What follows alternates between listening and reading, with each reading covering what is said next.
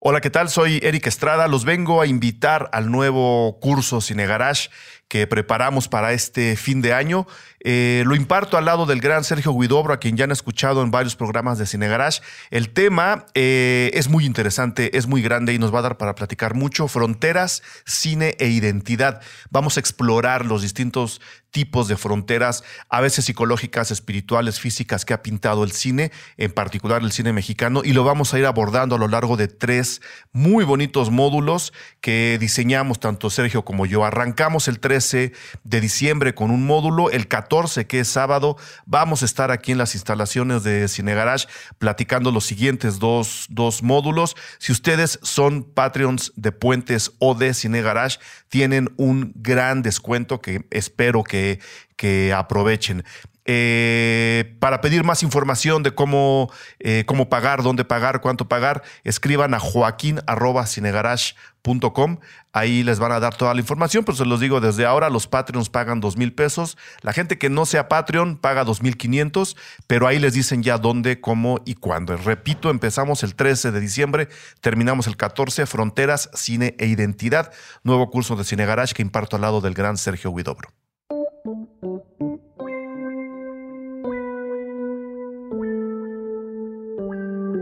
Estética Unisex, con Jimena Ábalos y William Brinkman Clark. Disponible en Spotify, puentes.mx y patreon.com diagonal puentes mx. Buenos días, bienvenidos a la Estética Unisex. Eh, la cita de hoy les vamos a enchular su Poder. No, les vamos a enchular su teoría sobre el poder. Ahora también disponible en Apple Podcast, donde puedes calificarnos y escribir una reseña. Este, aquí es donde se, Frank Underwood se formó. exacto. en la estética eh, Gracias a nosotros.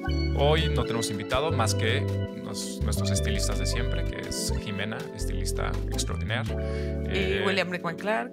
También, extraordinario. Y el ruso, que es estilista que, permite que todo esto se mantenga vivo y, se haga, ¿no? gracias, Russo. Gracias, Russo. Eh, antes, de, antes de empezar, hoy les queremos recordar que ya existen estos episodios exclusivos de Patreon de preguntas y respuestas. Entonces, las preguntas que nos han mandado a, Jimena o a mí ya las pueden encontrar. Eh, ¿Respuestas? ¿Respondidas? ¿Cómo se dice? Respondidas, respondidas, por nosotros directamente para ustedes, em, pero solo si son Patreons. Entonces son Patreons, pueden acceder a este y lo que vamos a ir haciendo es, conforme se vayan acumulando las preguntas que ustedes nos manden por ahí por la plataforma, eh, cuando tengamos ya un buen bonche, hacemos otro episodio y les avisamos y pues bueno, esperamos que esto los anime un poquito más a donar a, Patreon. y ahí por Patreon nos pueden escribir después, durante, mientras escuchan el podcast y tengan por seguro que nosotros guardamos su pregunta en un cajón para sacarla muy pronto en un episodio especial. Entre más preguntas manden, más rápido sale el episodio especial. Entonces, bueno, vámonos a la parte del poder. Eh, Jimena y yo pensamos que era importante tocar esto porque eh, muchas de las cosas que ustedes han pedido de episodios futuros tienen que ver con, nos han pedido relaciones, masculinidades tóxicas.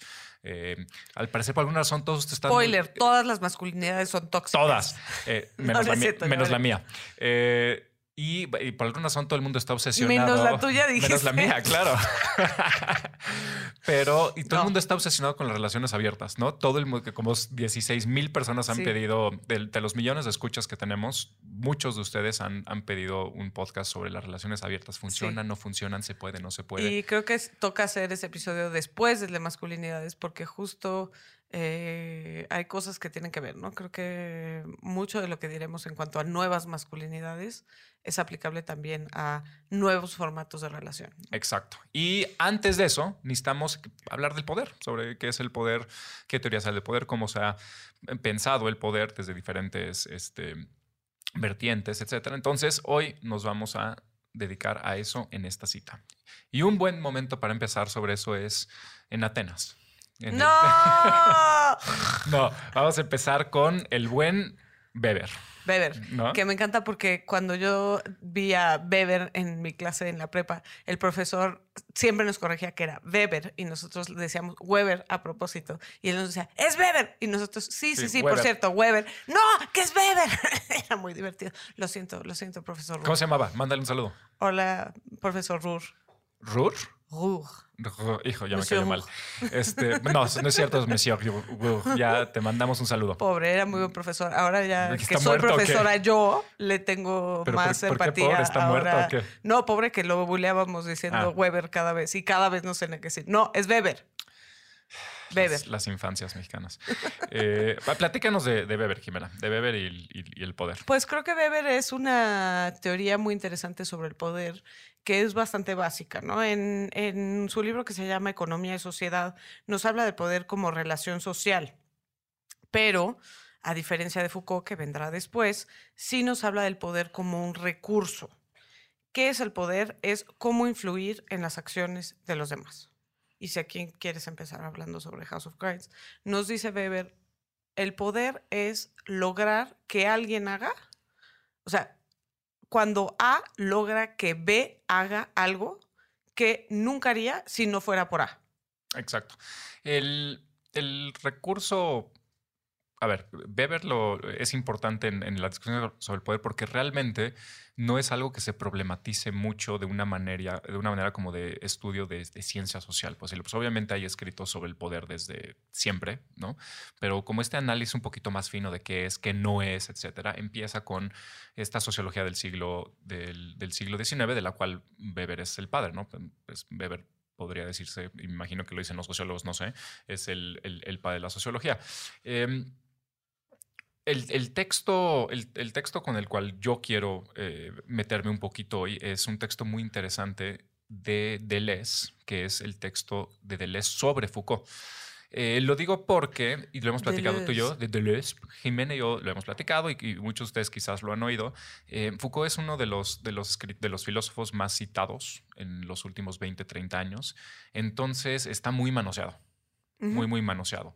Eh, yo creo que es importantísimo. No, no, yo, yo, creo que es el, el escritor de del, la segunda mitad del siglo XX europeo.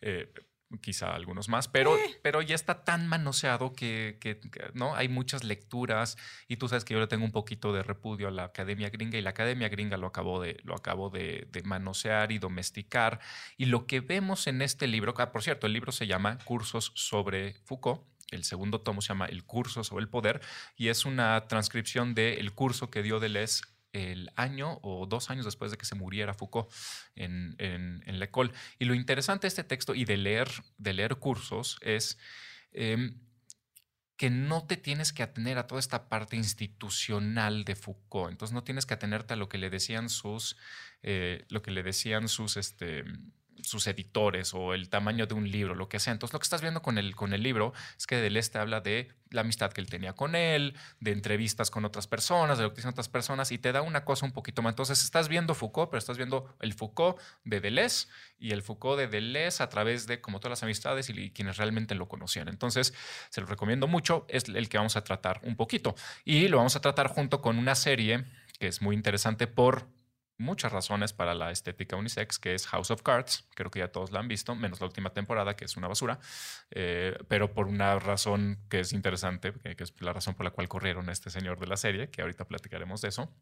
Pero básicamente es una serie sobre el poder. Yo tengo que decir, que decir, que no la he visto. Vi la primera temporada para, en preparación a esta cita de estética unisex, pero eh, no me cae bien. Solo vamos a hablar personaje. de la primera, ¿eh? porque la segunda me dio chafeo y la uh -huh. tercera y la cuarta ya eran muy malas y luego pues, nos entoramos lo que hacía este señor y. y claro, y pero no, no soporto como esta parte que ahí habría que hablar, quizás sí, o sea, no a Grecia, pero sí irnos a Maquiavelo quizás un poquito, porque no tolero esta como instrumentalización y maquinación de este personaje. Me parece súper falso. Eh, y, y, lo que vamos a ver ahorita es que si te atienes. No me maten fans de House of Cards. No, a ver, y si te atienes un poquito a lo que vamos a ver, es decir, una teoría más densa del poder, la serie no tiene nada que ver con el poder. Uh -huh. Entonces lo vamos a ver ahorita con unas citas y así. Eh, pero bueno, entonces regresamos a Atenas. No, ya pasamos de, de Weber. Weber tiene dos alumnos, que es muy interesante, que son Durkheim y Tard, Gabriel Tard. Y Durkheim sigue un poquito la teoría de Weber, la, la sociología. Entonces, lo que Weber y, y, Durkheim están haciendo es lo que normalmente se conoce como sociología de los grandes conjuntos. Entonces, hay una, hay una diferencia ahí en el siglo, a partir del siglo XIX, principios del siglo XX, en el cual dicen que todo lo que tenga que ver con las más, la sociedad, la interacción entre personas, etcétera. A eso se dedica la sociología y la persona o el individuo, eso le toca mucho más a la psicología, ¿no? Entonces, el nivel individual es psicológico, el nivel de conjunto es sociológico. Pero este señor Tart, Gabriel Tart, eh, que por cierto se pelea con, Durkheim y Durkheim lo destruye porque lo que acaba ganando en la academia es la, visión durkheimiana, y no la, de, no la tardiana. Y porque la pregunta que hacía eh, Tarde es, puta, pues qué bueno que tengamos estas grandes estructuras y todo lo que sea y la sociedad y lo que las condiciona y los juegos de poder y las relaciones, como decía Jimena ahorita, pero ¿de dónde vienen? Es decir, ¿de dónde viene, de dónde viene lo social? Entonces, la teoría de Tart es que eh, en realidad el poder y la configuración de lo social o cómo se configuran las sociedades tiene más que ver con corrientes de imitaciones e invenciones. Entonces, él dice, la manera en la que se configuran todas estas cosas tiene que ver con pequeñas acciones de imitación y pequeñas acciones de invención pero que no son psicológicas. Es decir, entonces él está hablando de relaciones individuales, pero no psicológicas. Entonces, eh, Durkheim se enoja mucho eh, por esto, porque es la visión exactamente opuesta y logra desacreditarlo por completo y nadie, todo el mundo se olvida, se olvida de, de. Pero entonces dice, esto que un poquito está en Weber de las relaciones, sí son relaciones, pero no entre individuos psicológicos, sino son relaciones entre creencias y deseos o estados de deseos. Y la manera en la que se imita eso, la manera en la que se va inventando esas cositas en, la microescala, es, eh, es cómo funciona el poder dentro de una sociedad.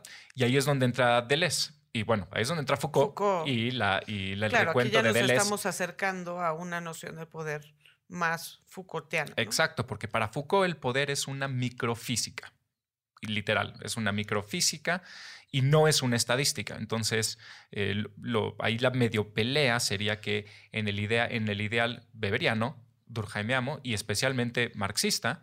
Bien, eh, sí, no, podemos no hablar de Marx. pero ya sabes que la, banda se pone, se pone malita con. Entonces, nomás vamos a dejarlo de un lado, pero Carlitos también creía que era mucho, una, una estructura mucho más estadística. ¿A qué me refiero con esto? Que, que lo que tienes que ver es como la, el, gran, la gran escala recurso. y cómo se distribuye, ¿no? Exacto, es muy, muy bien, bien dicho, o sea, el recurso, ¿no? El poder como un recurso. Y para Foucault no, para Foucault es una agitación molecular, el poder. Que eso suena así como de, ¿what? Pero sí, o sea, más bien es una red de relaciones constantemente en tensión. Exacto. Ahí es donde entra esta figura, como de la microfísica. Exacto. Y, y, y que esas relaciones son lo que supone el poder y entonces la primera gran diferencia que hace y que es importantísima es eh, decir que el poder nunca es violencia. O sea, las relaciones de poder son, y lo dice así, son relaciones entre fuerzas y la relación de violencia no es entre fuerzas, sino es de una fuerza con un objeto. Entonces dice, la violencia es otra cosa. El poder es una cosa, la violencia es otra cosa. Entonces, un poquito toda la, visión de Foucault y más la manera en la que Deleuze lo, lo, interpreta va en contra de lo que ellos normalmente llaman la visión clásica de lo que es la sociedad, el poder. Claro, este porque desde Weber teníamos la idea de que el poder, el poder político, o sea, nos define eh, Weber el poder político con esta idea del uso legítimo de la fuerza, ¿no? Que es muy quiero llegar a eso ahorita porque es muy interesante esa oración, ¿no? El uso, el uso de la violencia, ¿no?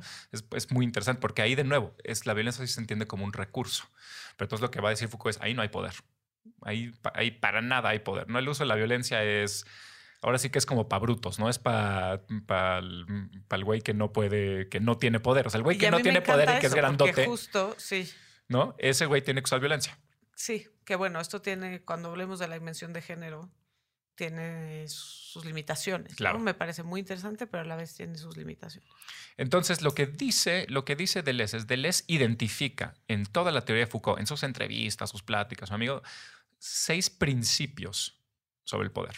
¿no? Entonces dice, Foucault tiene básicamente seis postulados o seis principios sobre el poder. Entonces, lo que vamos a irnos uno por uno Y ahí vamos viendo más o menos cómo, cómo, cómo pensaba, cómo pensaba el, el poder. El primero es el, el, más básico, pero cuando lo piensas es el más malentendido. Entonces es lo que él llama el postulado de la propiedad. Y dice, nadie puede tener poder. Uh -huh. ¿no? El poder no es una propiedad. Dice, en tanto que el poder es una relación, no puede poseerse. Y a, a, desde aquí ya empiezas a ver todo el problema con la problematización del poder y cómo aparece en las series, porque toda la serie de South, South, uh, blah, blah, toda la serie de House of Cards básicamente y él lo dice varias veces es una búsqueda del poder, es tener poder, es claro, tener como más si fuera poder, un como recurso, si, como si fuera un recurso. Y si fuera un recurso finito, por decirlo de alguna manera, no algo que se puede, hay cierta cantidad y entonces nos lo repartimos. Fíjate, no lo había pensado, pero exactamente eso es, eso es importantísimo, porque entonces si yo tengo poder necesariamente significaría que en algún otro lugar o alguien no tiene o que hay alguna lógica de, de, de, distribución, ¿no? Pero tiene que ser una propiedad, tengo que poder poseerlo. ¿Dónde lo tengo? Pues, quién chingado sabe dónde, pero... Y si yo pierdo, tú ganas. Si tú ganas, yo pierdo, ¿no? ¿no? En esta relación A y B. Entonces, lo que dice es, el poder no se puede poseer porque es una relación, por lo tanto, el poder solo se ejerce. ¿sí? Entonces, el poder es un ejercicio. Punto. No hay, no hay de otra. El poder se ejerce, no se posee. Y desde ahí ya vemos que lo usamos mal, ¿no? O sea, lo, decimos, tengo el poder. ¿Cómo, ¿Cómo, se llama, Ruso? ¿Tú te vas a acordar? ¿Cómo se llama la, la, la caricatura en la que alguien decía yo tengo el poder? Era... Alguien Munra. Decía, yo tengo el poder. Munra tenía Munra el poder. En los. Munra el eh, inmortal. Los, los, felinos galácticos. Decía yo tengo. Así, sí, okay. ¿Los Thundercats se llamaban los felinos galácticos? Sí, claro. ¿What? ¿En serio? Bueno, eh, así se decían ellos. O sea, ¿Sí? cuando, ah, okay, en la cuando no querían decir señor. O sea, yo sí fui muy fan de Thundercats. Sí, era, no, a mí me mamaban sí, los Thundercats. Sí, ah, pues acuérdate, era antiguos espíritus del mal. Claro. Invadan este cuerpo decrépito ¡Ah! y transfórmenlo en Munra, en el, el inmortal. inmortal. ¿Sí? Y entonces ahí él poseía el poder, ¿no? Lo invadía el poder, lo, claro. lo, poseía y ahí tenía. Pues no, no es como Munra inmortal, no puedes eh, poseer. Entonces, aunque parezca muy simple ese primer postulado, en realidad lo que hace es pues, darle la vuelta a la mayoría de los estudios. Eh, tú mencionabas hace ratito, Jimena, Maquiavelo, pues Maquiavelo todo el tiempo tal vez el pensamiento de, de, de cómo... Claro, poder ¿no? como recurso, ¿no? Y cuáles son las estrategias. Pero muy, bueno, la parte estratégica también la Sí, muy de, muy de Estado, muy, este, muy de, de, recursos que uno tiene, un Estado y, y, se los quita al otro, todo eso es muy interesante. Pero bueno, desde ahí ya le está dando un, un poquito la vuelta. El segundo principio que dice es el principio de localización. Y esto es muy interesante porque lo que dice Deleuze, que, está atravesado en toda la teoría de, Foucault, es que eso que llamamos poder, que es una relación, nunca puede ser localizado, nunca se deja localizar. No puedes decir, ahí está el poder. ¿No? Dice, el poder se dispersa por todo el cambio, por todo el campo social. En realidad lo que está diciendo es que el campo social no es más que una continua relación de poder y de vez en cuando aquí y allá violencia, pero la mayoría de estas relaciones que tenemos con la gente, que lo hemos platicado mucho, que es un poquito problemático, ¿no? La, la mayoría de las relaciones son relaciones de poder.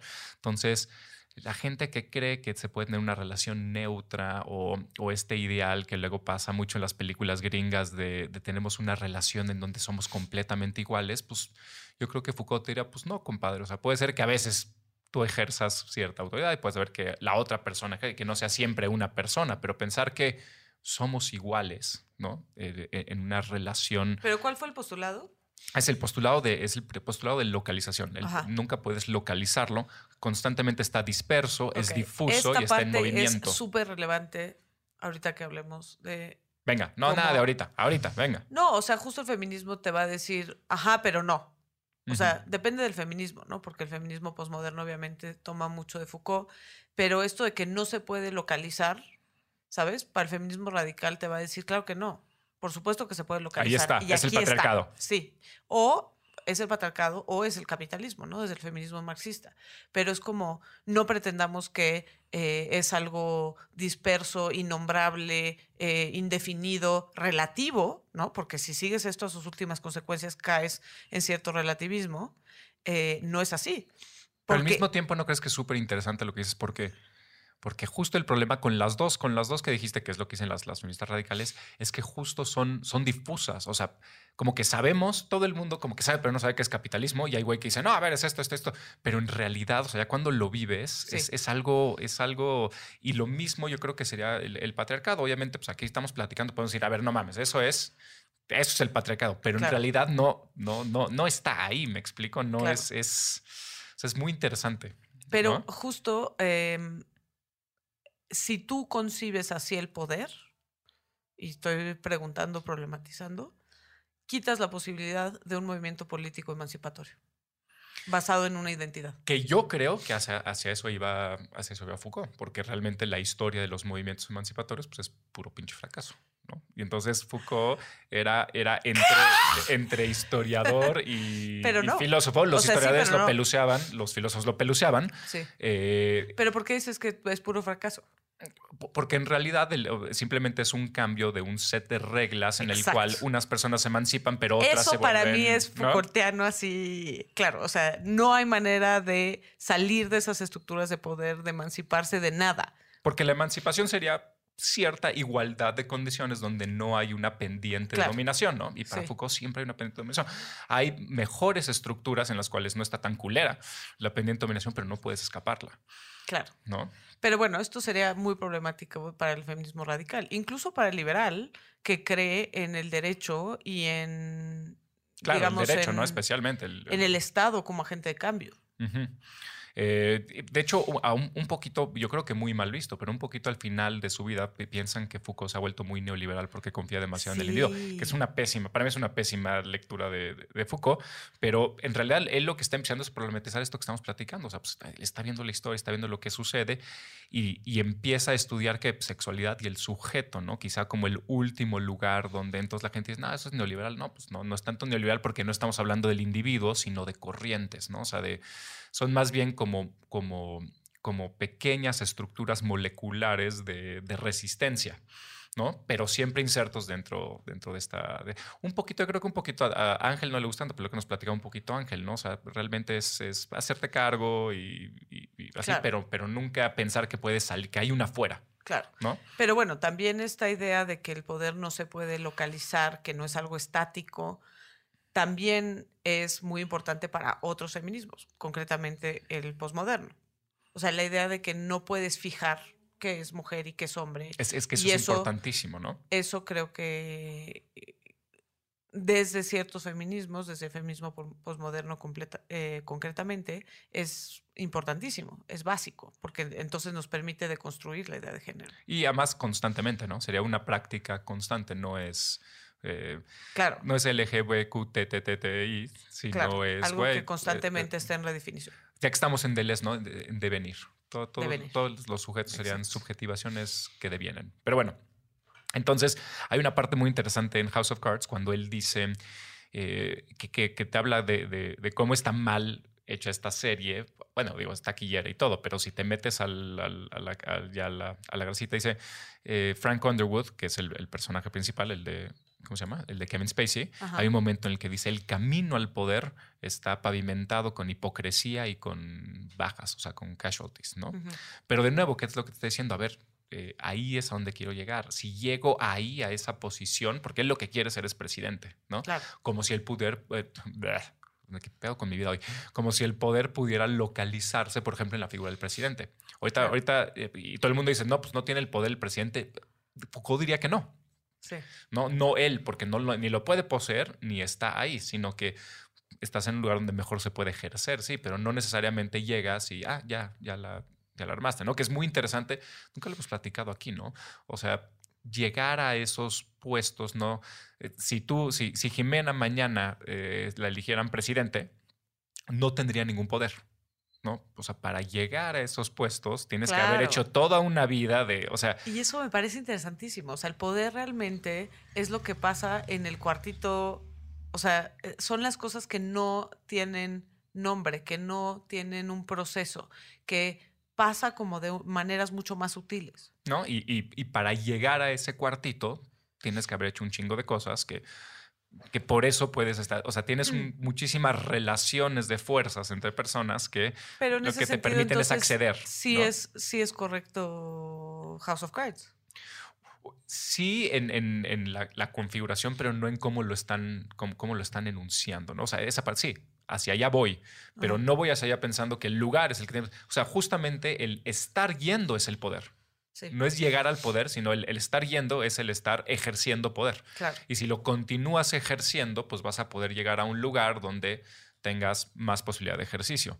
Entonces ahí Frank Underwood normalmente está pensando que hay un fin, pero no hay un fin, es, es solo, el, solo el camino. El ejercicio de Eso, ¿no? poder es el fin. Exacto. El camino es, es, es todo y luego te mueres. Este, entonces, ese es el, segundo. ¿Qué, qué dice aquí un poquito Foucault? Dice, normalmente pensamos que, por ejemplo, que el poder emana del Estado. que El poder no emana del Estado porque el, el Estado no puede ser el lugar del poder. Puede apropiarse un poquito de los ejercicios, puede formalizarlo, pero no, no viene de ahí porque si, si fuera así, entonces si de repente accedes a él, ya huevo tienes, tienes poder, ¿no? Entonces, propiedad y localización pues, van un poquito juntos de la mano. En el tercer postulado se mete con, con Marx un poquito. Es el postulado que se llama el postulado de subordinación. Entonces, para, la- para los que se sepan su, su Carlitos, pero más específicamente su Althusser, que le fue mal, por cierto, al principio. Creo que se, se le fue el, el- el tren al señor.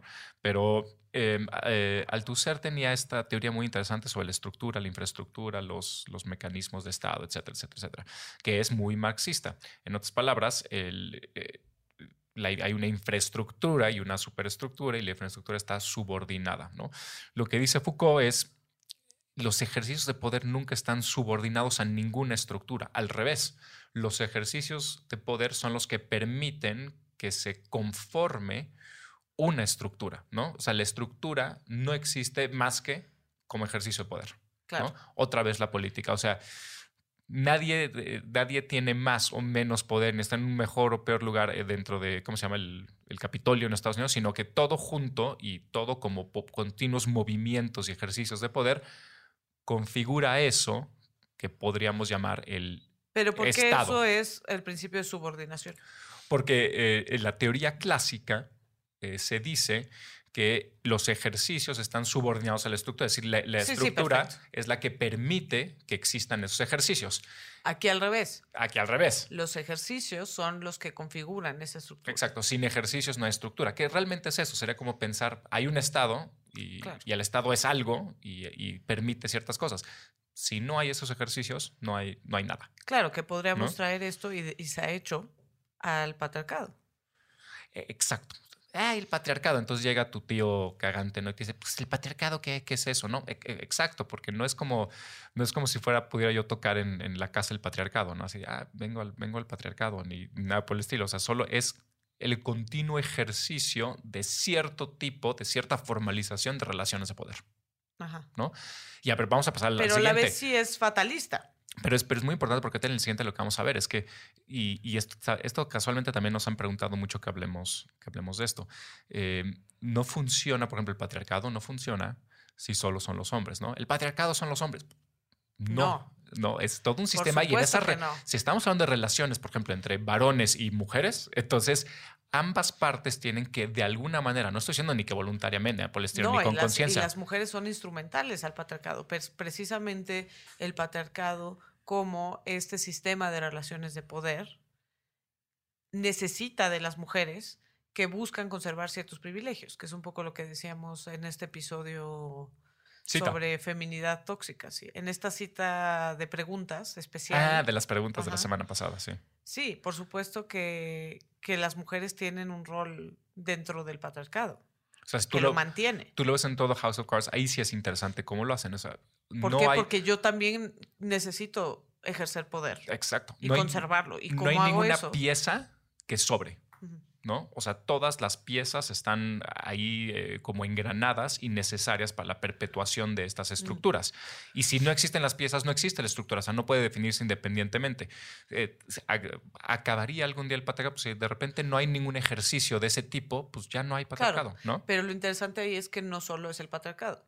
hay otras estructuras basadas en raza, en clase, etcétera. Y están completamente interconectadas todo el tiempo. Exacto. Y entonces también se mantiene el patriarcado porque las mujeres buscan conservar privilegios de otra naturaleza, que son de raza, de clase, etcétera. O aún, o aún más interesante, ¿te acuerdas lo que platicábamos? Este, por ejemplo, las mujeres que quieren acceder a la posibilidad de ejercer el poder siendo masculinas. Eso, también, ¿no? Claro. Es decir, ejerciendo el, el- el rol Porque masculino. tengo que porque seguir es, las reglas.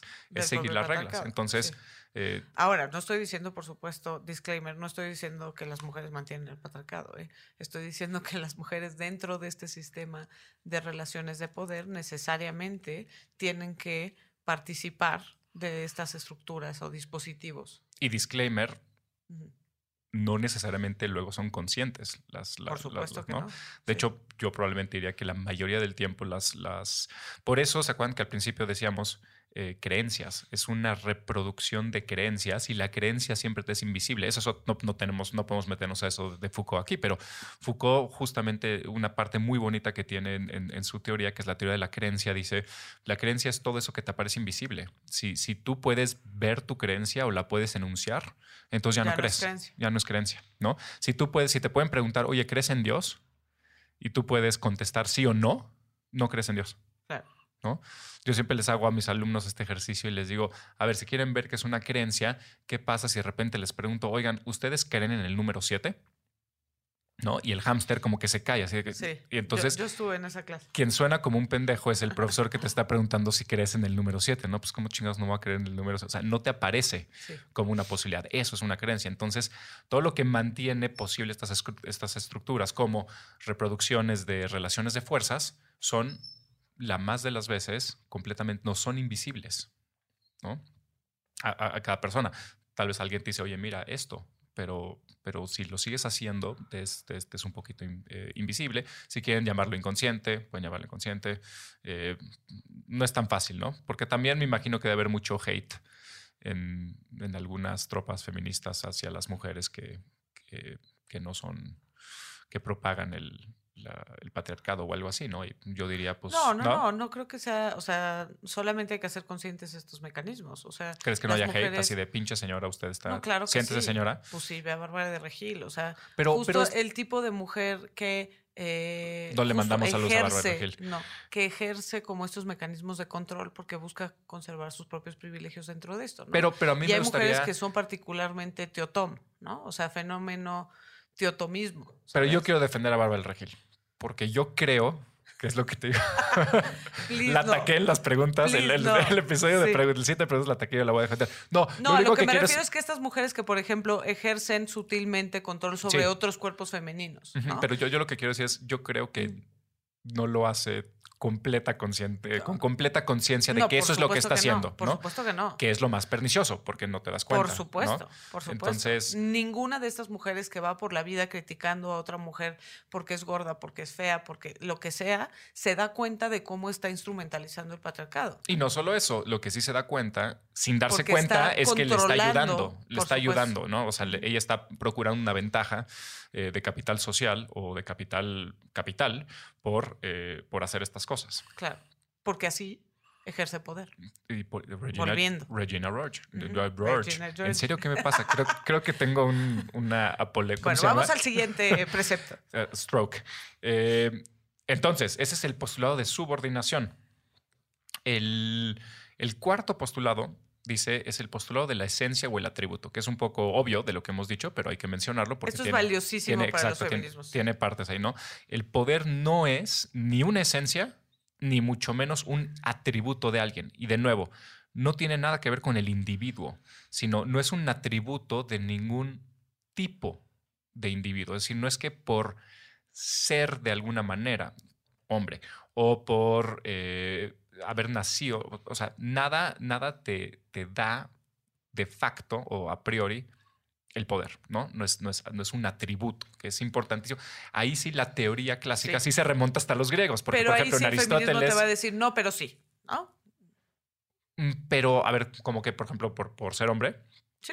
pero, pero podría ser, pero hay muchos hombres, por ejemplo, eh, ¿platicamos esto o no? O ya me estoy volviendo loco, por ejemplo, el, el hombre afeminado, o que Ajá. nos habían hecho la, eh, la, la pregunta sobre los hombres que estaban en roles, eh, roles afeminados. O sea, ahí aunque seas hombre, si eres, por ejemplo, muy afeminado, quizá no goces de, las, de, de- la posibilidad de ejercicio de poder que te daría eh, ser hombre no afeminado. Claro. ¿no? Y ahí es la- lo valioso, yo creo, de esto, ¿no? De no esencializar. Exacto. ¿No? Decir, No es esto naturaleza, es una no es construcción, es- exacto, esto es una construcción y en tanto es una construcción puede ser deconstruida. Y ah, lo que comprueba que es una construcción es precisamente este tipo de ejemplos, ¿no? ¿No? No solamente es a hombre y mujer, aunque sí, sino la construcción de lo femenino y lo masculino y cómo jerarquizamos esa construcción. Y este en particular sí nos viene desde siempre en Occidente. Y por ejemplo, tú ahorita nos platica Jimena, pero en la parte legal es muy problemático porque ay, ya no me acuerdo si era Aristóteles o Platón decía: pues es que a ver, hay gente que nace para estar, para ser mandada y hay gente que nace para mandar, ¿no? Para ejercer poder y hay gente que sobre quien el poder es ejercido. Creo que ellos tenían la raza de cobre, la raza de plata y la raza de oro. Y obviamente unos están hechos para mandar y otros. Y, bu- y bueno, ¿cuántas, cuántas diferentes excusas para, el, por ejemplo, la esclavitud hay en este tipo de principio? ¿no? A ver, pues es, que, es que estos no, no- no es su culpa, pues que no pueden mandar, ¿no? pues- por su para La naturaleza. subordinación de la mujer. La por subordinación supuesto. de la O sea, mujer, su naturaleza es la sumisión. ¿no? Su ¿Por naturaleza qué, es. por qué no puede ir a pedir un trabajo y necesita, el- Exacto. ¿por qué necesita que su esposo le, le dé permiso para trabajar? Pues porque ella no, ella por esencia o por Necesita atributo protección, necesita ¿no? protección. Lo cual es siempre un arma de dos filos. Exacto, ¿no? Entonces, eh, esto eh, lo dice, dice, la relación de poder pasa tanto por las fuerzas dominadas como por las dominantes, porque esa es la, la cosa que no vemos. El momento en que le quito la esencialidad, entonces hago del dominado partícipe de la relación eh, de poder. De nuevo, nadie aquí está diciendo que sea consciente, nadie que está diciendo que quieran ser dominados, ¿no? Habrá quien sí, que habrá quien no. Ya hay todo otro otra cita sobre esto, Ajá. pero en el momento en el que te digo es que no es un atributo y una esencia, entonces significa que en esa relación de fuerzas, que es el ejercicio del poder, las dos partes tienen, tienen parte, Claro. ¿no? Que esto a mí me, me remite siempre a Hegel. Que, es, es donde empiezan a rescatar a Hegel, es donde empiezan a, a- rescatar a la esclavitud, a la servidumbre voluntaria, que ya la segunda vez que lo menciono y se me sigue olvidando el, el- nombre del- de, de- de la autora de la servidumbre voluntaria, pero bueno, y aquí da un ejemplo muy interesante que ahorita nos va, nos va a ayudar Jimena con, con su, con su francés. Eh, dice, por ejemplo, aquí es donde sí lo puedo ver, de cómo no es una esencia o un atributo y cómo todos participan del poder son con las eh, letras de cachet, let- las let- letras de ¿cómo es? Lettre de cachet. Las letras de cachet eh, pre-revolucionarias en Francia, que eran estas que fueron un gran pedo, gran parte de por qué se revolucionaron los, los, este, los Pierres.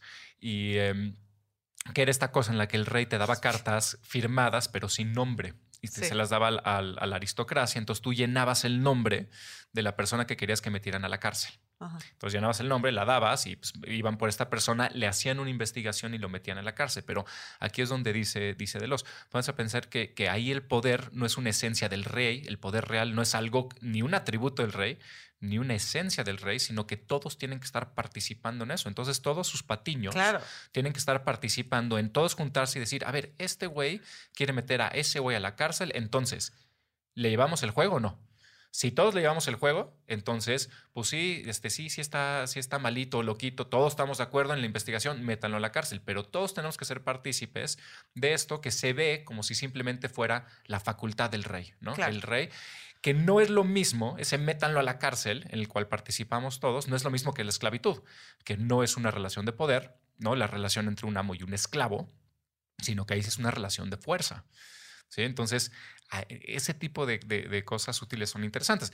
Ahora, la esclavitud, pues obviamente tiene toda una parte que es un juego de poder, pero pues, es entre los, los hombres blancos y así, pero la relación entre el, el esclavo y el, y el amo es una relación de violencia y por eso mucha gente cuando, cuando está hablando de, de Hegel dice, no le digan la relación amo y esclavo, Claro. díganle la relación, eh, eh, ay, ¿cómo le dicen? Siervo, siervo y, siervo y señor. Entonces, pues, dicen, lo correcto es siervo, señor, no amo y esclavo, porque la relación de amo y esclavo es una relación de violencia Sí. y la de siervo, señor, que es como el poder real, en todo el mundo está, está metido ahí. Es decir, el siervo participa en el ejercicio del poder entre siervo y, y esclavo. Claro. ¿no? No, siervo y. Entre siervo y señor, perdón. Eh, por ejemplo, aquí en House of Cards hay una parte muy, muy interesante eh, eh, que eh, podemos problematizarla, ¿no? Hay una parte en la que él dice, eh, está hablando con un güey, el, el güey se va y entonces hace esta cosa que voltea la pantalla y te habla, ¿no? Por cierto, recurso muy chafa, ¿no? Pero Es que yo no Pero lo a la gente en le gusta. rol. O sea, no me parece bien logrado su acento. No lo tolero. O sea, de verdad. Pero a la cuando- gente y menos cuando hace esto. pero cuando ese rompe la recurso- cuarta ajá, pared y. Pero y ese recurso a la gente le encantaba, le encantaba. ¿Por Ajá. qué? Porque te está explicando qué pedo, te está claro. explicando el poder. Sí, ¿no? porque Entonces, somos tarados. Exacto. Entonces él decía, este güey que se acaba de ir, dice, hijo, eh, me acaba de decepcionar porque escogió el dinero y no el poder, ¿no? Y dice, el, dice, el dinero es esa casa bonita que te puedes comprar en no sé dónde y enseñas a Mac tus amigos, pero el poder es ese castillo hecho de piedra que dura para siempre, ¿no? De nuevo, o sea, el poder lo está viendo como una esencia, como un atributo y que no tiene Como un nada que recurso. entonces, de- de- por un lado está interesante porque le quita la propiedad, porque dice hay una diferencia entre dinero y poder y así, pero por el otro lo- le vuelve a dar vuelta a decir esto es algo que, que dura, que es un atributo, que es un recurso. Claro, que y los dos tienen la misma figura, ¿no? Los dos son una cosa. Exacto. Los dos son, son lo mismo. Y en realidad lo que pasó ahí es que pues, el güey, de- los dos están en relación de fuerza. No es que haya preferido la una cosa y la otra, sino eh, no, está, está- está ganando, está ganando este güey. El quinto postulado, porque eh, vamos bien de tiempo. El quinto postulado es el postulado de la modalidad. Y aquí se meten duro con la teoría clásica beberiana y durkheimiana, porque en la teoría clásica del poder, eh, normalmente dicen el poder es o una cosa o otra cosa. ¿Cuáles son esas dos cosas? Te dicen o violencia o ideología. O sea, el poder puede ser ejercido como violencia Claro. o el poder puede ser ejercido como ideología, ¿no? Hay una parte en la que Frank Underwood dice la, di- la diplomacia, diplomacia, Diplomacia. la diplomacia, te- digo, tengo, tengo, estoy apopléjico, no sé cómo se diga eso. Este, sí, ¿no? Sí, es apopléjico. Sí, pero no hagas eso. I roll. Eh, dice la, la diplomacia es dar la mano con la derecha, ¿no? Eh, estrechar la mano con la derecha mientras tienes una piedra en la izquierda, ¿no? O sea, es como, como esta negociación entre los. Foucault dice no, en- y en realidad no es ninguna de las dos, no es ni ideología ni violencia, porque ideología sería como esta idea de que la estructura es donde está el poder, y la violencia, que es en, en- en- Fuerza. en la fuerza. Está, Ahora, ¿no? yo diría que lo de Frank Underwood sí es más bien Foucaultiano. Hay, hay partes que sí, pero te digo, es O sea, que luego se figura, traiciona. la figura, no, la figura- figura sí. O sea, esta figura, lejos de ser algo co- como con la concepción clásica del poder, sí me da cuenta como de estas fuerzas ocultas, dinámicas. Trata de desve pero yo creo que lo individualiza demasiado, o sea, lo pon- pone Sí. demasiado en, en- como un genio maquiavélico, Sí. ¿no? Demasiado y mucho menos en, en esta gran, gran, gran, gran red de, de- de relaciones que están todo el tiempo dándose. Entonces, más bien lo que sientes que estás haciendo, estás asistiendo a una a una serie, o sea, estás asistiendo a una historia en la cual cada vez tiene más poder, ¿no? Está subiendo escalones, está llegando al lugar de poder y no, no, no les permite, no nos permite entenderlo más como un juego constante, constante, que es muy interesante porque es lo que decía. En la vida real, de repente, cuando este güey pasa lo que, lo, que sucede, ¿no? Cuando lo, cuando lo evidencian, ahí te das cuenta que el poder es un juego, porque no importa qué tan alto hayas según tu escalado o llegado, de un momento para otro, la relación se puede invertir por completo y puedes no poder ejercer ningún poder, como le pasó a él, a Kevin Spacey, no a, no a, este, a Frank Underwood, ¿no? Entonces, eh, ahí hay como una parte muy interesante entre el personaje de Frank Underwood que va subiendo, subiendo, subiendo, subiendo, subiendo, poseyendo más poder según él, y en la vida real, Kevin Spacey de un momento para otro se da cuenta que no puedes poseer ningún poder porque es una relación que se puede invertir en, en- en cualquier momento. ¿No? Y con este postulado de modalidad, cuando dicen, no, no es, no, no es esto que sea ni una ni otra, sino que son dos cosas diferentes, que lo platicamos hace ratito, pero aquí es donde lo vuelve a traer a cuenta. O la violencia es la fuerza, es una fuerza contra un objeto, ¿no? O contra un cuerpo, cuando es peor. Y el poder son fuerza con fuerza, son relaciones entre dos fuerzas.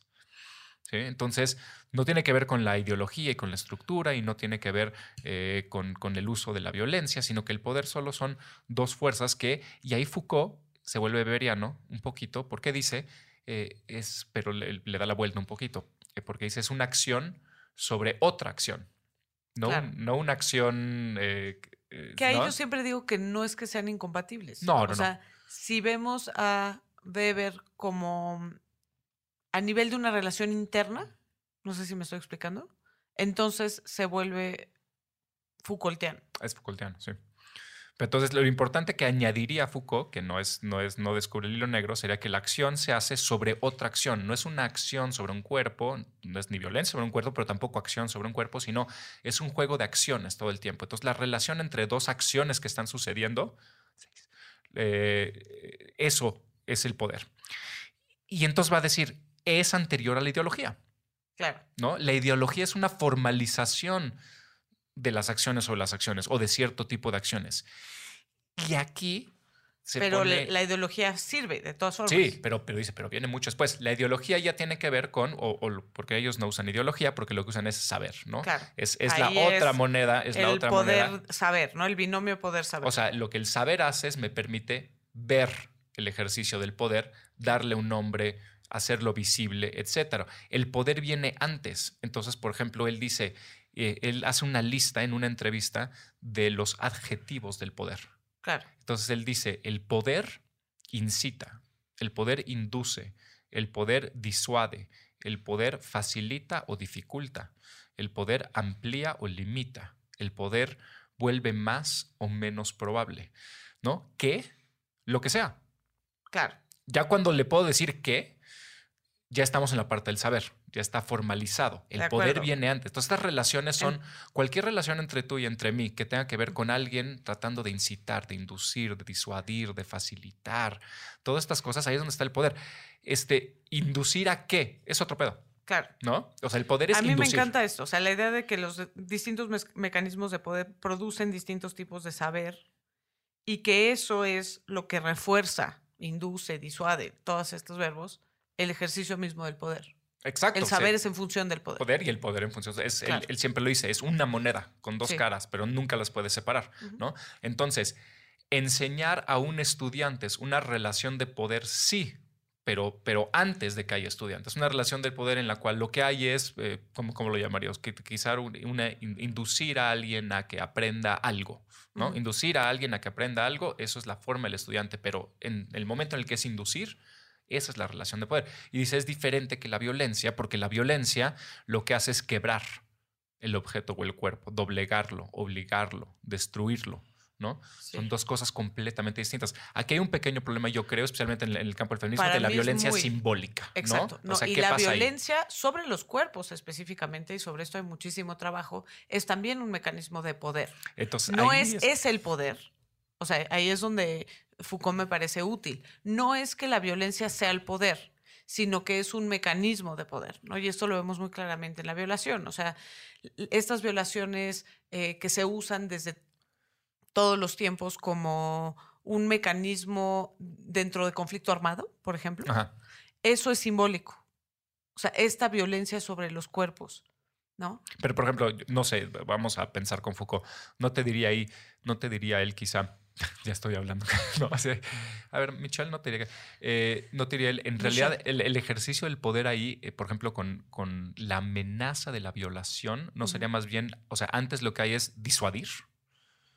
La amenaza de la violación disuade, sí, Te pero disuade. entonces, ¿por qué sí necesitamos? Es que él dirá, pero luego hay, hay violencia. Claro. ¿no? Pero el O sea, poder está hay cuando muchísimo trato de trabajo que disuadirte. te habla sobre el meca- el- la violencia sexual y sobre esto hay un paper de Catherine Frankie maravilloso que se llama Putting Sex to Work, en donde ella te dice precisamente el, el sexo es un mecanismo de poder.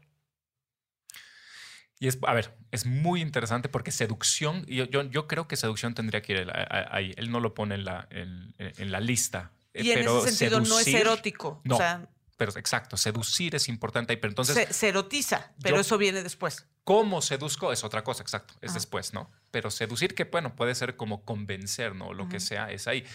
Y lo que dices tú, es exactamente. Luego, si yo estoy utilizando mi cuerpo, o sea, lo- todas las maneras diferentes de hacerla ya serían saberes. ¿no? O sea, saber cómo, eh, el, el ejemplo que hablábamos con Ángel, ¿no? El de toda la parte de la cortesana, de la cortesana veneciana del siglo XV, bueno, XIV y XV, ¿no? ujú. Es un ejercicio de poder muy interesante donde, donde las mujeres ejercen muchísimo poder en esta combinación con los saberes, ¿no? Es decir, es, es, es una seducción que lo que te permite es constantemente estar ejerciendo el poder. Pero lo chistoso es que no siempre está donde tú crees. Eh, de- ¿Me estoy yo creo que? Foucault diría, nunca está donde tú crees, Exacto. porque si supieras dónde crees, entonces Pero, no hay por poder ejemplo- porque no lo puedes localizar. Por ejemplo, Catherine Frankie tiene un, un ejemplo que es maravilloso, que es eh, un- una población, no, no me puedo acordar en este momento dónde, pero quiero decir en Nueva Guinea, donde... En las eh, islas ahí, en el... Sí, pero perdón por mi precisión, no me acuerdo en este momento, pero es una población que tiene una práctica cultural en la que los hombres, imagínate que eh, después de los primeros años de vida, los niños se tienen que separar de la mamá y entonces hay que sacar de ellos, de su cuerpo, todo lo femenino, ¿no? Simbólicamente. Entonces tienen una serie de ritos que tienen que ver con purga, con vómito, etcétera, para sacar toda la leche materna y toda la energía femenina que en su cultura es inferior, ¿no? Como en la nuestra. Y lo que sigue es una serie de ritos en donde tienen que masculinizarse. Como parte de esos ritos hay eh, una práctica en donde los niños tienen que hacer como una suerte de felación ritualística Al papá, ¿no? a los hombres, Sí, a los hombres de la, de la, de la tribu, digamos, a los hombres eh, adultos, viejos de la tribu, para Eh, disculpen tener... la, la- la propiedad de, de- de Jimena, se la tienen que mamar a sus papás. es que no sé si todo el mundo pero iba a no es a entender sus felación. papás, es a los, los hombres. a los hombres eh, adultos. Después de varios años en donde tienen esta práctica ritualística, de, en donde tienen que ingerir semen, Porque, es, más, justamente porque para es, la, volverse... es la esencia de la masculinidad. A ver, tiene todo el sentido del mundo. eh. O sea, no nos gusta, pero tiene todo el sentido del Pero mundo. es muy chistoso porque esto fue originalmente estudiado por antropólogos como una práctica, sí, de masculinidad, como de homosexualidad ritualizada, por decirlo de alguna manera. Así, no y Catherine Frankie te dice, sí, no por mames, supuesto que claro. esto no. O sea, lo chistoso de esta práctica es, que masculino del pensarías que es para ejercer poder sobre los niños, pero no. Pensarías que es violenta para los niños, sí, ciertamente desde una óptica moderna, pero en realidad es para ejercer poder sobre las mujeres. Porque ellas no pueden acceder al líquido vital. ¿no? Exactamente. Claro. Ellas no. Ellas, Es para mantener a las mujeres en una posición de subordinación que haya esta práctica. Y, que, y que tiene una cosa física muy interesante, que si te vas a los griegos, tiene que ver con Claro, los cuerpos, la temperatura. O sea, Exacto. puedes ver Y el ahí semen, es donde me ¿no? encanta Foucault esta idea de, de- del cuerpo, ¿no? Porque él sí ve como en este lugar de poder el cuerpo. ¿no? Y a ver, es- es- son cosas interesantes que, pues sí, a- hace miles de años, pues puedes ver el, el- el semen y entonces es algo que le puedes atribuir, le puedes atribuir o dar atributos de cierto poder, que, que- pero que si ya Iñaki sigue pensando que es así, pues ya es, ya es, ya es otro pedo, ¿no? Eh, eh, pero a ver, es Pero muy- bueno, esto es el- lo interesante, ¿no? El, el sexo se vuelve un mecanismo o un dispositivo de poder. Eh, y- exacto. Y, pero eh, a lo, a lo que quiero ir con esto es justo si, piensas en, este ejemplo que das o en, estos postulados que hemos hablado, muchísimas de las, muchísimas de las ideas sobre eh, una quizá cierta superioridad o, razón por la cual existe el patriarcado, pues un poquito se, se, se desmoronan, ¿no? Es decir, esta idea de por qué los hombres mandan en el mundo, ¿sí? Eh, cuando empieza a verlo a través de todos estos, de, de estos lentes, pues empieza a volverse algo que de nuevo, lo hemos dicho siempre, pues es una construcción, ¿no? Ahora, lo interesante aquí es que es una construcción en la cual participamos todos, ¿no? Claro. Es decir, que porque es, es una creencia y, y- y que, se, que se está propagando mediante la imitación de las cosas que más o menos hacen o, o no visibles esta creencia, ¿no? Entonces, todos somos, somos parte de este mecanismo y obviamente aquí, por ejemplo, a mí, a mí, et- esto es lo que siempre platico contigo de por qué me gusta mucho pensar en toda esta parte del feminismo. O sea, pa- para mí es un poquito más una excusa en la cual es que te permite ver un, un chingo de cosas que, que- que te parecieran ocultos, Claro. ¿no? Así lo que te hace es te hace aparecer algo y te permite decir a alguien es que eh, ve esto, pues, no tiene ningún sentido una vez que lo ves, ¿no? Déjame, te lo explico, ¿sí? Ya ves, no, no, no, no tiene ningún, nin- ningún tipo de sentido una vez que lo ves. Ah, pues pues, pues sí, cabrón, ¿verdad? Sí, porque lo que estás haciendo es estás haciendo visible esas creencias que hasta quizá hoy o hasta quizá hasta que oíste esto o lo que sea o quizá hasta el, el momento en que unas morras se pusieron a, a- a des- a pintar el ángel te parecían como invisibles, ¿no? Entonces le tienes que decir, a ver, eh, no, Claro. ¿sí? Eh, el sexto postulado no podemos meternos con él porque es muy complejo. Quizá le, le deberíamos de dar un- en el futuro un- una cita solito a él porque es el, el último es el postulado de la legalidad. Y entonces se vuelve esta cosa súper interesante sobre estas relaciones de poder, que es microfísica, cómo se convierten en Normas. ley, Estado y sujeto. O sea, cómo las microfísica entre, entre, entre todos estos pequeños agentes puede, pues sí puede convertirse en una red de relaciones entre sujetos, Estado, ley y muy interesante lo que dice, quizá para adelantarlo un poquito, y, legalismos, ¿no? Entonces, él- con lo que Foucault se está metiendo mucho es...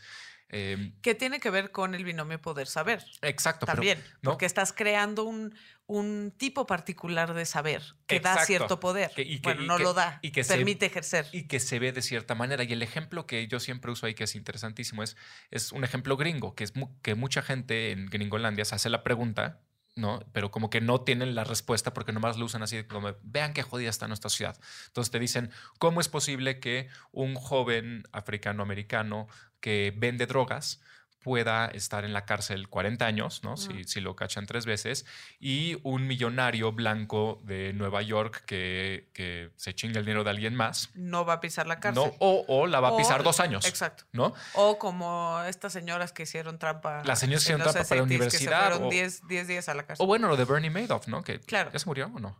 Sí, se Sí, suicidó. Se suicidó, se suicidó. sí. Pero creo que, o sea, iba a pasar, o sea, el tipo se robó no sé cuántos billones de dólares. Sí, sí. Y entonces lo que empieza a decir justo Foucault con Deleuze es, pues, es que no tiene nada que ver con lo que sea legal e ilegal, ni con lo que sea justo, Entonces ni no disfraz. justo, sino como son una relación muy amplia de, de- de- de relaciones de poder, vale la redundancia, lo que vas creando es una cierta estética. Y lo Claro. que pasa con el güey que se robó un chingo de dinero es que ese, esa pequeña acción de robarse un chingo de dinero, eh, para la sociedad no es tan mala porque todas las otras cosas que hace él son buenas para esa sociedad. Claro. Ser empresario, ser millonario, ser este, ponerse trajes, etcétera. Y el güey que vendió drogas, su problema no es vender drogas. Su problema es que es negro, es joven, este, está esto, vendiendo drogas, cómo- está corriendo, está vestido de una manera, ¿no? Entonces todo esto es que no aporta a la sociedad. Mientras que el millonario, pues es que le aporta mucho a la sociedad y puta, pues ay, se Que robó no es que unos millones de tiene dólares. que ver ¿no? con estética y esa estética eh, o esos saberes Son se los saberes. construyen en esta, eh, este enramado mucho más complejo de relaciones de poder. ¿no? Porque y ahí se también pensamos en la impunidad de la violencia de género. Exacto, que es cómo se ve y que es Claro. importantísimo, ¿no? O sea, cómo se ve la violencia de género no Ajá. tiene que ver con el acto de violencia, tiene que ver con toda, toda, toda esa eh, enorme estructura de diferentes relaciones y estética que hace que algo se vea de una manera que no tiene nada que ver con, entre comillas, lo que es. ¿no? Claro, pero lo que quizás lo, lo molesto para ciertos feminismos de Foucault es esta parte de que no puede cambiar. No puede cambiar. Estas son las relaciones de poder y incluso si las cambias vuelven a resurgir de otra manera. No puede cambiar voluntariamente, yo diría. O sea, no puedes. Y entonces hay una, una idea fatalista, ¿no? E incluso Martha Nussbaum, que es una feminista eh, que me parece muy clara para muchas cosas, dice que eh, Foucault nos lleva a la idea fatalista de que somos prisioneros de las estructuras de poder. ¿Sí o no? Yo soy Foucaultiano en eso. Yo creo que sí y yo y creo que estoy de Y acuerdo. entonces, con ¿cómo él. justificas? Volvemos al, a Kevin Spacey. Ajá. ¿Cómo justificas que sí está cambiando? O sea, por lo menos eh, eh, la idea de impunidad sobre la violencia de género. Es que yo creo que. Pero yo- Pensemos que hay impunidad y que hay mecanismos muy sutiles de poder, un enramado muy complejo de relaciones de poder que hace que ese tipo de violencia no sea perseguida. pero no crees que se desplaza más que de que Ah, deja de eso es lo que diría desaparecer? Foucault. Es Eso es que lo que sí. diría Foucault. A ver, Foucault, Estamos cambiando. Foucault sí cree no. en una cosa. Foucault sí cree en una cosa, la revolución. Y, y le, y le va fatal. Pero aquí no hay una, una revolución. No. Entonces, ¿cuál es tu diagnóstico? Y le va, le va fatal al cabrón porque, por ejemplo, apoya mucho la revolución, la revolución iraní. Ajá. Y va y le dicen, ¿cómo es posible que apoyes una revolución? Porque además es una teocracia la que se está instalando, etcétera, etcétera. Y pues él dice, a ver, compadre, pues es que aquí está pasando algo, ¿no? Claro. Aquí está, y, y puede ser que no sea de acuerdo a tus valores occidentales, Sí. pero aquí está pasando algo. Y, y entonces aquí sí hay un cambio. Y tú te acuerdas que yo siempre lo he platicado contigo. O sea, para mí el Pero es feminismo, muy si quiere, si quiere porque ahí cambiar. es donde siento que sí ya fue muy trastocado Foucault. Porque si no puede cambiar, ¿sabes? O sea, un poco la crítica desde los feminismos radicales a Foucault es justamente que, que dice, el poder está en todas partes, entonces no da cuenta de estas diferencias entre dominante y dominado, que en este caso están basadas en género, ¿no? Pero pues finalmente, entonces si nos está diciendo que no puede cambiar, entonces sí está dando cuenta de estas diferencias. Fíjate, creo que Deleuze tendría la respuesta aquí, porque en la interpretación de Deleuze él habla de la cadena de Markov. Entonces, una cadena de Markov, para los que no están escuchando, es em, si tú tiras un dado y eh, un dado que tiene este, seis números, ¿no? Del 1 al 6. Si tiras una vez y sale 6, pues eso no significa que la segunda vez haya menos probabilidad de que salga un 6. Es exactamente la misma probabilidad. En una cadena Markov, no. Una cadena Markov es como una cadena de secuencias en lo que lo que vaya saliendo cada vez afecta de alguna manera u otra el siguiente resultado.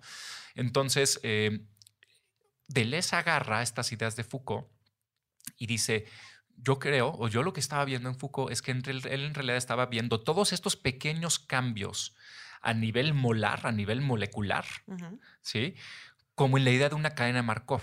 Entonces, eh, es frustrante porque lo que te estoy diciendo básicamente es el, cambio que tú crees que puedes hacer, ese nunca se va a dar. ¿No? O sea, no es, no es hagamos esto y porque hicimos esto, entonces las cosas cambiaron. Pero dice, pero sí están cambiando todo el tiempo. Y entonces lo que pasa es que de repente hay un momento donde tiras el dado y por la cadena de Markov, de repente todo cambia y sin que te des cuenta. O sea, de repente todo cambió. Pero lo que no puedes hacer, porque es muy problemático para la historia de Occidente, por lo que ha pasado, es atribuir lo que hiciste antes a ese cambio. Ah, es que porque hicimos esto y esto y esto y esto, este cambio, porque entonces lo que estás haciendo es dejando que se desplace el y poder. Y eso es muy problemático, porque justo niegas la capacidad de tener un movimiento social emancipatorio. Oh, es que yo creo que... Y que no, porque finalmente Kevin Spacey lo estamos viendo en él. O sea, si no hay feminismo, pero acá, a ver, a, lo que voy, digo, y esto es completamente si anecdótico, no hay feminismos, ¿no? hay Me Too, no hay Catherine McKinnon, y si no hay Catherine McKinnon, no hay la idea de acoso sexual, y si no hay la idea de, de acoso sexual, no hay Me Too, y si no hay Me Too, no hay que Kevin Spacey sea por siempre vetado. Pero lo, es que, no, a ver, no va a ser por siempre vetado. El güey va a tener trabajo otra vez, te lo aseguro. Pero no, yo. Y en ese sentido, sí, seamos No, no yo, yo me iría más. Hay acaban de escribir unas, unas morras en, en, el New York Times, no me acuerdo dónde fue, que, que están denunciando a partir del, del Me Too todas las nuevas maneras en las que se está actualizando y se está empezando a reproducir la violencia de género adentro del... del entonces, para mí eso sería un poquito lo problemático. Claro, se desplaza. No es que deje de existir y se desplaza. Que se desplaza. Y entonces, y entonces, por supuesto que hiciste algo bueno pero entonces siempre viene el siguiente y vámonos. Y cuando lo agarras ya se desplazó y el siguiente, vámonos y lo agarras cuando se desplazó. Yo creo que por eso les gustaba mucho la idea de, la revolución, no la revolución malentendida, sino e, es, un trancazo tan fuerte eh, a, toda la estructura. Que, y por eso creo que por eso tú y yo apoyamos mucho todas estas manifestaciones que la gente dice, ay, no, el monumento. O sea, tiene que ser algo, es que no es, porque no es violencia, tiene que ser algo de una fuerza tal que, que, yo creo que te dé un poquito más, más de esperanza. pero bueno, también te salir de las reglas y no jugar y decir justo no, justo no. Sí. Justo no. Justo Me Too y justo todo esto es estético. Sí. E, y, también es un estilo de vida, yo creo, de lo que decía Ángel, porque es, es, escoger qué tipo de vida quieres llevar. Si quieres, si quieres participar en esto y estar eh, luchando, etcétera, etcétera, o, o, si quieres ser cínico y no hacerlo. No digo que uno sea mejor que el otro, pero quizá uno te dé más satisfacción o quizá uno... No, no lo sé. Pero bueno, quizás esto también nos lleva a las contradicciones de ciertos feminismos, ¿no? O sea, no puedes decir al mismo tiempo que es, quizás los feminismos radicales, aunque yo los encuentro muy valiosos para muchas cosas, pues un poco es contradictorio pensar que hay estructuras de poder eh, que hay que reconocer, ¿no? Basadas en género, de sumisión, subordinación, etcétera, y al mismo tiempo pensar que eh, eso es susceptible de ser cambiado y los sacrificios que hay que hacer, lo que siempre platicamos tú y yo, del deseo, ¿no? El, costo. O sea, estás dispuesto a negar ciertas cosas por un momento con la esperanza de que eso te dé un, porque no es un mañana, te dé una nueva generación mejor, ¿no? Son costos que tienes que asumir. Es, es una noción muy moderna de progreso que yo creo que quizá deberíamos dedicarles algún día una cita, que es muy difícil de, de, de quitarnos, yo creo que además porque nos da consuelo, porque debe ser muy feo vivir en un mundo en el que... En donde creemos que el cambio no es posible. En donde crees que... Y, o peor, que, y peor que las cosas, que ni siquiera estás en, en estasis, ¿no? Sino que las cosas están, están eh, empeorando. Entonces... Que sí, últimamente tenemos que sentirnos así. Y últimamente habrá que sentirnos así, ¿no? Este, acá nuestros amigos evangelistas de Estados Unidos y también el de aquí, el, el cabecita algodón, también tiene su, este, su, su este, rachita evangelista. Entonces no, no, nos da, no nos da mucho optimismo. Eh, per se. Pero bueno, Hay eso que- no es no, pero, nada espérate, nuevo. pero hay que acabar en una nota feliz. Con, este, platícanos Yo no, algo. puedo, yo no puedo acabar en una nota feliz, pero sí puedo decir que ya inauguré mi propia Navidad Perfecto. y decir que... Navidad feminista. Hashtag Navidad feminista. No, pero sí es muy interesante justo eh, en, este, en esta tenor. Estaba escuchando las canciones navideñas y dentro de eso salió ¿Son, son mis John Lennon. No, Ah, John Lennon. Y John Lennon parte diciendo, eh, So this is Christmas, o sea, ya estamos en Navidad, ya pasó otro año y el mundo está fatal, ay, ¿no? no, y es espérate. justo mi sentido. Eso no está feliz. No, vamos a. Entonces, y, y- pero es increíble. Vamos porque, a deconstruir a Santa no, Claus. No, no estamos peor, no estamos mejor, o sea, vamos a, sí, vamos y a- el mundo sigue estando Vamos a fatal. deconstruir mejor a Santa Claus y le hacemos un favor a la gente. ¿Por qué la señora Claus se, se tiene que quedar? ¿No se acuerdan de la campaña de Palacio que decía Santa Claus es mujer? ¿No se acuerdan? Se las voy a No, mandar y puede parece maravilloso particularmente y perverso. Para, pero aparte me parece tiempo, ¿no? particularmente no característico para el, Palacio de Hierro. Bueno, a ver, ha de haber estado buenísima. La- Se las voy a, la- se las, voy Ah, a pas- seguro, se las seguro. comparto y creo que es un buen tema para un episodio navideño de estética unisex. Perfecto. Tiene que haber un episodio navideño, ¿no? Tú- Ustedes saben que yo amo todo lo navideño. Yo hago la estética Todo de Navidad y tú haces las- la subversión del rol de la mujer en la Navidad, Ah, pensemos. ¿no? Oigan, tengo un par de comentarios de personas que amablemente han seguido la transmisión en Patreon. Eh, hola. Hola.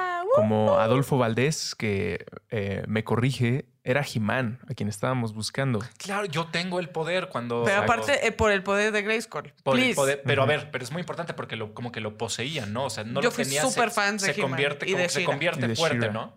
Se convierte fuerte, ¿no? Cuando levanta la No, Adam espada. ya estaba fuerte. ¿Sí? ¿Siempre? Que Sí, le- Sí, Adam- claro. el solo, príncipe Adam solo estaba se muy volvía fuerte. pero, como más. pero solo la se espada le volvía da como- algo. Porque decía, yo tengo el poder. Sí, O sea, claro. le- O sea, sus golpes pegaban más fuerte y su felino se hacía. me, ese eh, me mamaba ese. Yo que también se me montaba, se montaba en un tigre verde, ¿no? Que era muy miedoso hasta que. Hasta Claro. que tenía el poder. Sí, no Era sí, tenía Lindy poder. Lou, sí. Me encantaba. Sí. Eh, también Roger Ramírez, que dice: Me da mucho gusto poder ocupar mi día de descanso viendo en vivo este programa. Les mando un abrazo.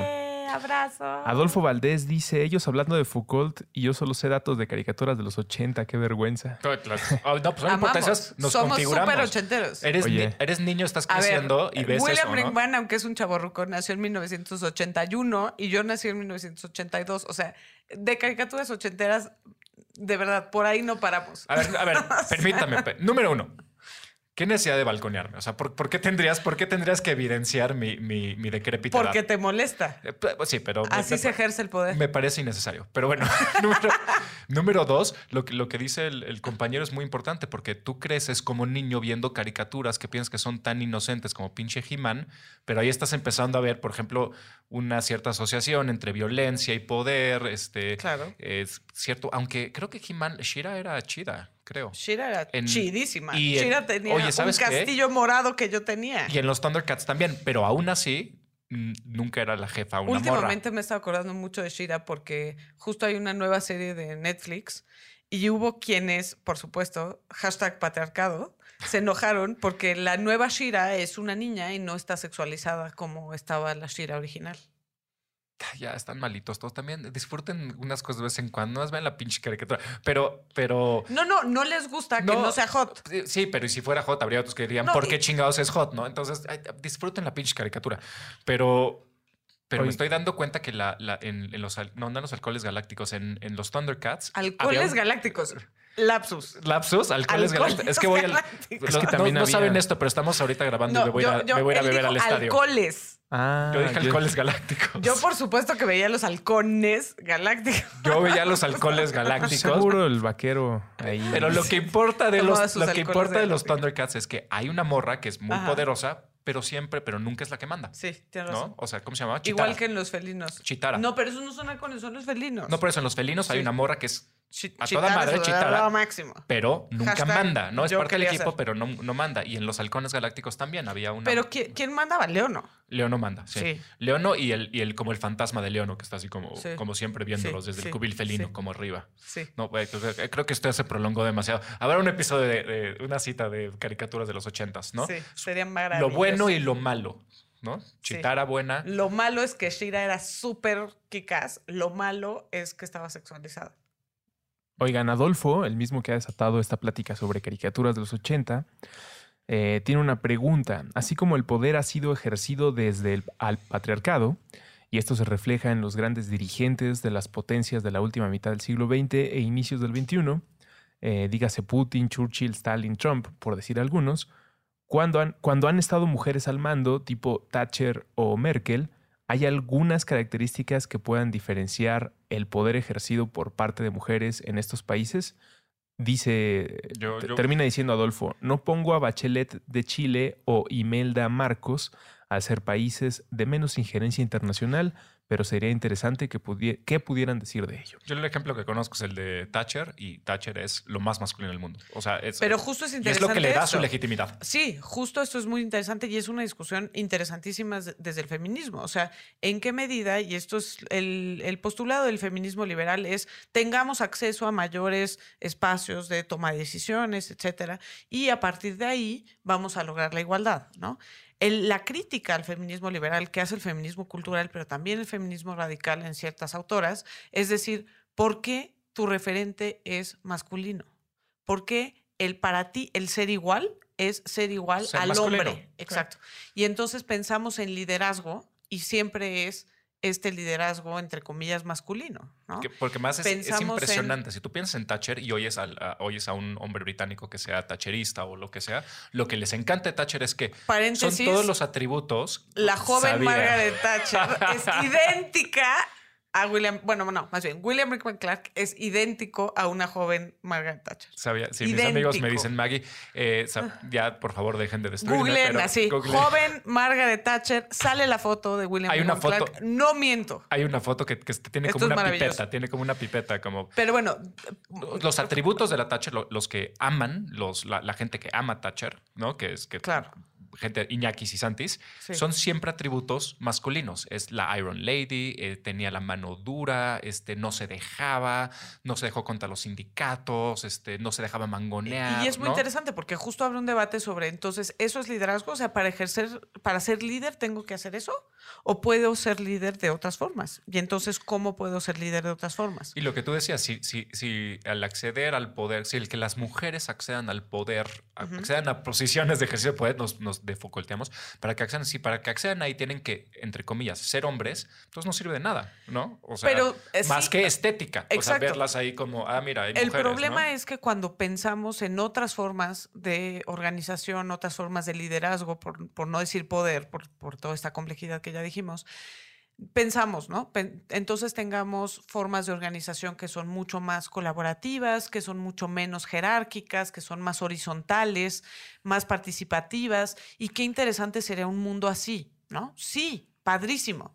El problema es que el mundo sigue funcionando de esta forma. ¿no? Que es agresiva, que es con ciertos estilos de liderazgo, etcétera, ¿no? Entonces, cuando buscas hacer las cosas de esta manera, de esta manera, entre comillas, femenina, sorora, colaborativa, no participativa, no, no figuras.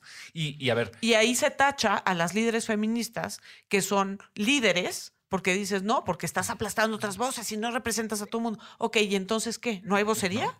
Y, y lo que decíamos, esas no son las maneras, puto. O sea, cuando sí son las maneras, sí son, y cuando no son, entonces Claro. no. Pero, pero Y entonces no hay mujeres líderes, porque no vas a cambiar el sistema. Eso nos regresa un un, poquito a lo que decías de Foucault, ¿eh? porque a ver, ahí es donde está un- una forma de desplazamiento. Exacto. Ahí hay un, hay, sí, vengan mujeres, entren al Mientras espacio, sigan pero funcionando en mi juego. mientras sean hombres. Conforme mis Sí, reglas. ¿no? Entonces está bien, son hombres con cuerpo de mujer, Claro. pero, pero tienen que ser hombres, porque si no, entonces, entonces no. ¿Y qué hago? Entonces digo, no, pues que ella no pudo, ella no la libró Pero porque no era fíjate, suficientemente agresiva. Fíjate qué fuerte ¿no? es esto. O sea, fíjate cómo estas, estas estructuras de poder. Es tenemos Miranda este Priestley. caso, no, pero tenemos este caso, sí es Miranda, Miranda Priestley, Priestley, que la hablamos. pero ¿no? ten- tenemos este caso muy famoso que es un caso Price Waterhouse, que mencioné creo que cuando vino Ángel, en donde a la mujer no se le hace socia porque es masculina, ¿sí? Entonces tiene ese atributo de liderazgo, tiene, tenía un contrato de no sé cuántos millones de dólares con el Departamento de Defensa de Estados Unidos, etcétera. Pero la razón por la que no la hacen socia es porque es demasiado masculina. Entonces hay con las mujeres este rollo como damned if you do, damned if you don't, Exacto. ¿sabes? O sea, sí tienes que ser como hombre en cuanto a que tienes que ser líder y no llorar y no ser débil y tal, tal, tal, pero no puedes ser tan masculina que se nos olvida que eres mujer. Entonces a ella en sus, en sus evaluaciones, para ve- ver si la hacían socia o no, ponían, por ejemplo, ¿por qué no usa un poco de joyería? Se debería de maquillar un poquito. Le hace falta ser un poco más eh, femenina en sus movimientos y en sus gestos. ¿no? ¿no? ¿Y cuántas veces no has oído a un ñaki o un santi decir, "Ve, es que a ver, les, les estamos dando chance, ¿no? Y nomás no pueden, ¿no? Pues, Claro. pues puta, damned if you do, damned, Damned if you if you don't, ¿no? Y ahí, a ver, eso es el poder. Claro. Ahí, esos son los ejercicios de poder, ¿no? Exacto. O sea, no es una Porque persona, no es lo que sea, es el ejercicio. No puedes llegar. ¿no? O Sí. sea, son- y no hay manera en la que llegues, porque esto opera en niveles mucho más eh, microfísicos. Y entonces ahí es cuando Foucault es pesimista, ¿no? Porque Sí. dice es puro desplazamiento. Sí. Pero nosotros somos optimistas, entonces, entonces si se puede, pinten, destruyan, este, destruyan todo. Menos los libros, Se va no a sé, caer, pero los lo libros, pero los libros no eran lo- lo- bueno, bueno, X. Este, entonces, gracias por esta cita. Numeralia, porque ya es como siempre, se nos pasó el tiempo. Este, empiezas. La numeralia es solamente darle muchos saludos a nuestros amorcitos, bueno, mis amorcitos muy queridos, nuestros bebés de Superet, que tienen un programa todas las mañanas por Volterrer FM. Eh, Bajen el app, está muy bueno. Sí, ¿no? y ahí pueden nada más hacer clic y escucharlos todas las mañanas. Si quieren ustedes una alternativa para no eh, escuchar noticias aburridas en la mañana, pueden escuchar música padrísima y cotorreo divertido. Ahí vamos de pronto también nosotros dos, no juntos, sino separados.